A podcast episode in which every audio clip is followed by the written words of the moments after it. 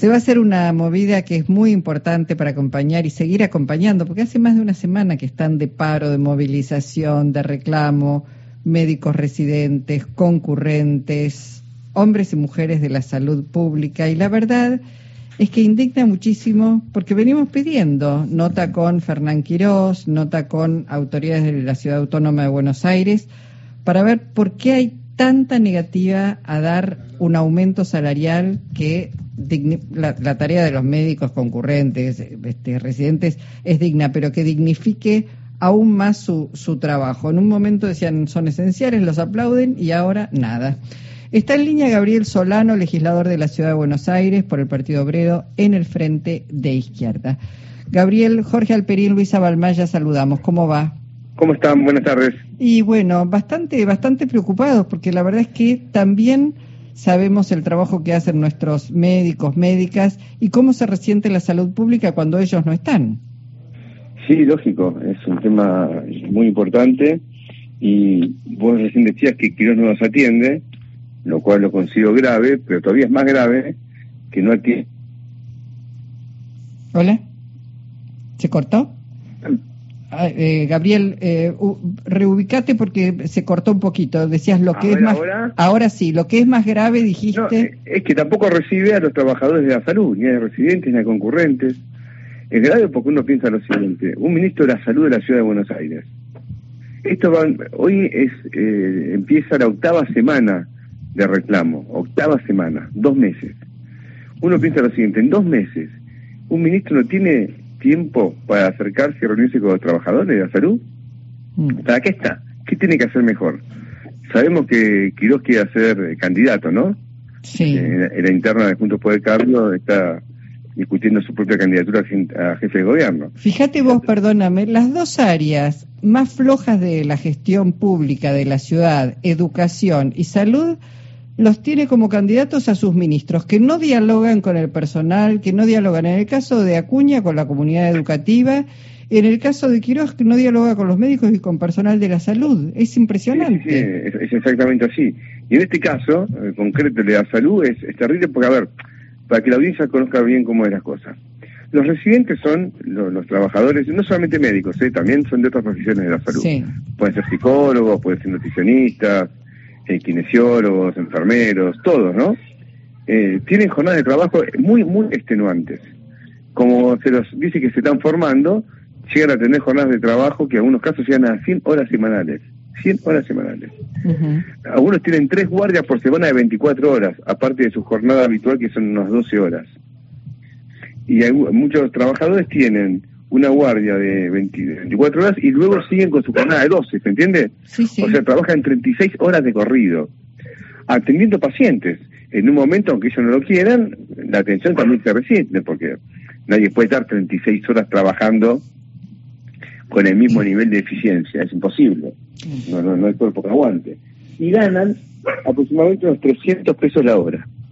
Entonces, el reclamo que están haciendo de un salario que supere los 200 mil pesos es un reclamo completamente legítimo. Y no los quieren ni siquiera ya en este punto atender, ni siquiera atender.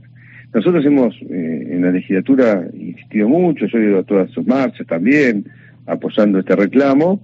Y bueno, estamos eh, requiriendo una solución inmediata de, de esto. Eh, el gobierno de la ciudad, me parece interesante ver lo siguiente, cuando fue la pandemia, en su momento aumentó una parte del presupuesto de salud. ¿Y por qué lo aumentaba? Esto pasó en todo el país también. Porque mucha gente que se atendía el sistema privado, sean prepagas, especialmente las prepagas, pero también las obras sociales, cuando vino la pandemia, eh, aunque pagase mucho dinero en su prepaga, no los atendía. Claro. Solano, eh, esto, a tu juicio, es como un trabajo para preparar el terreno para dejar que se siga cayendo las áreas de salud, de educación y facilitar una mayor privatización. iba, iba, exactamente a eso, iba justo a eso, porque eh, el aumento del presupuesto bajo la pandemia tuvo que ver con que el Estado se hizo cargo de algo que tenía que tener el privado, porque si yo pagaba, no importa, cualquier prepaga, una cuota mensual, me iba a atender y ya no, acá no tenemos lugar. ¿Dónde terminaban los pacientes? En el sistema público. Y los privados no querían invertir porque decían, no, ¿para qué voy a invertir por la pandemia? Mañana pasó la pandemia y lo que invertí no lo recupero. Entonces no invertían. Es decir, el presupuesto El presupuesto se entrecorta. Ahora que pasó la pandemia, lo que ocurre es que vuelven a reducirlo. Y este año el presupuesto de salud tiene una reducción en términos reales del presupuesto del año pasado. Y especialmente afecta a los trabajadores. Acá estamos hablando ahora de los, de los trabajadores de salud, concurrentes y residentes.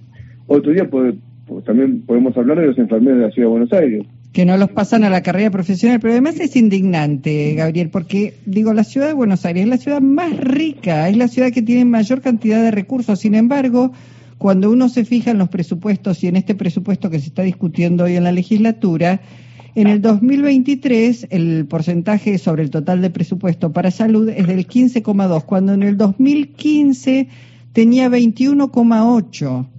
Lógico, lógico, es una reducción sistemática y yo creo que es correcto pensar que esto forma parte de una política no solamente de ajuste presupuestario, en el sentido de utilizar la plata con otra finalidad, sino que también es un objetivo de fortalecer el sistema privado. Porque si aún el sistema público no te brinda el servicio que vos requerís, finalmente tenés que ir al sistema privado y pagar.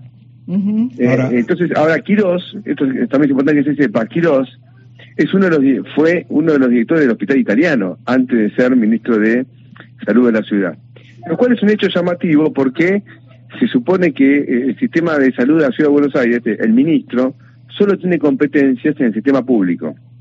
El sistema privado de la, de la ciudad de Buenos Aires está bajo la jurisdicción de la superintendencia de salud.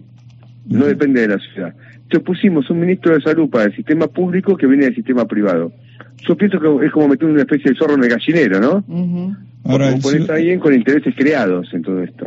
El ciudadano de la ciudad de Buenos Aires parece hacérsela fácil, digo, no, no, no se ve un costo político que esté sufriendo el gobierno de la ciudad por este grado de insensibilidad. No te creas, ¿eh? yo te puedo asegurar que, que, está muy, muy preocupado por el costo político. Te digo porque, como estoy en la legislatura y me lo curso ahí o en un canal de televisión.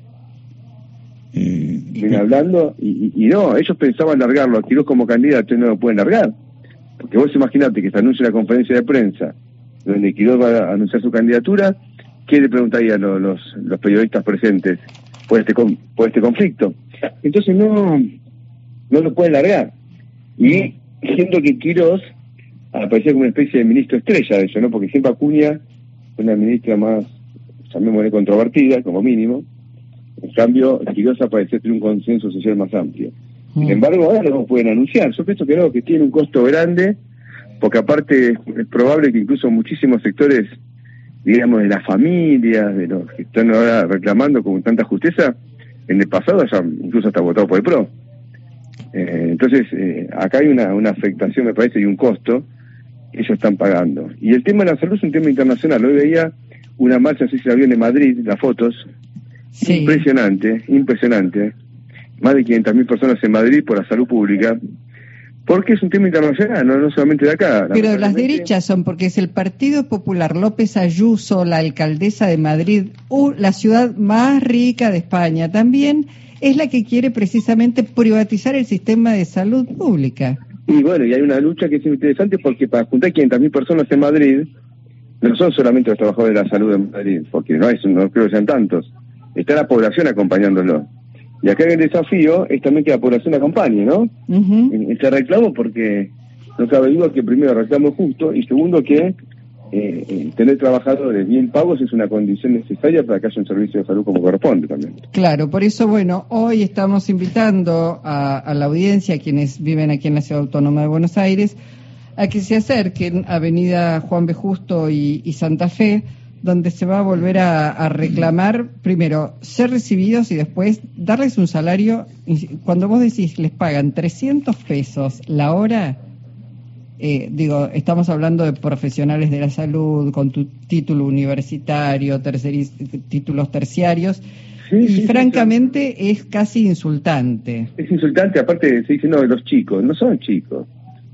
A ver, eh, no son chicos de 14 años, tienen su vida, pagan su alquiler y con salario de este nivel eh, ya están pasando mal. Y se decía en el pasado, no, en realidad no son trabajadores, están, están aprendiendo, pero se demostró, ahora que están de paro, que sin la presencia de los residentes y los concurrentes no funciona el hospital público. y una cosa sobre los concurrentes, que quizás no se sepa. Los concurrentes directamente no cobran nada. Nada. Trabajan gratis. Sí, sí. ¿Y, y quiénes son los concurrentes? Fundamentalmente, todo lo que atañe a salud mental. En la ciudad de Buenos Aires, la salud mental está terriblemente privatizada. Nadie que requiera un, salud mental va a tener un turno en un hospital público en tiempo lógico.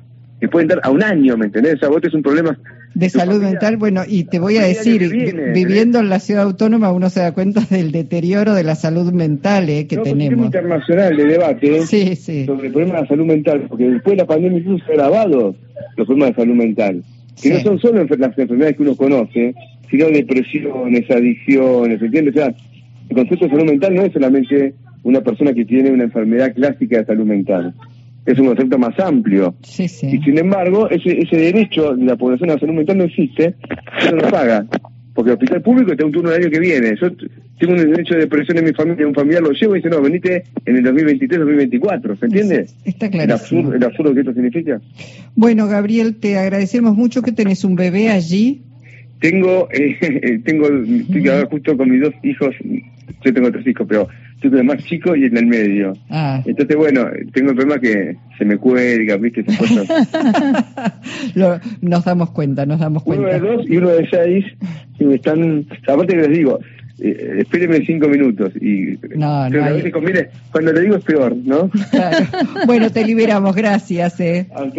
Gabriel Solano, legislador de la ciudad de Buenos Aires.